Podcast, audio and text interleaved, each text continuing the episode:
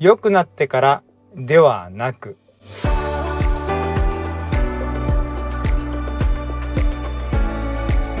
こんにちは誠です。ショートシリーズ So Loved 今日はローマの5章の6節から8節。ここにはですねまだ私たちが弱かった時に主は私たちの代わりに死んでくださった。私たちがまだ罪人だった時に主は十字架にかかって死んでくださったんだ。それほどにまで私たちのことを愛してるんだということを表してくださったのだということが書かれてあります。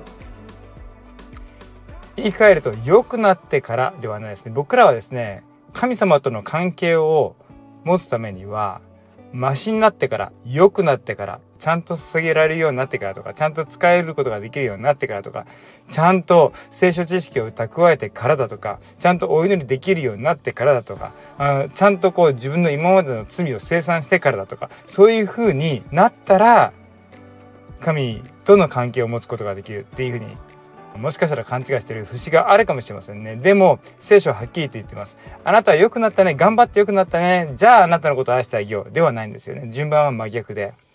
まだ良くなってないけどでも私はあなたのことを愛しているよ。大丈夫。私があなたを良くしてあげるから。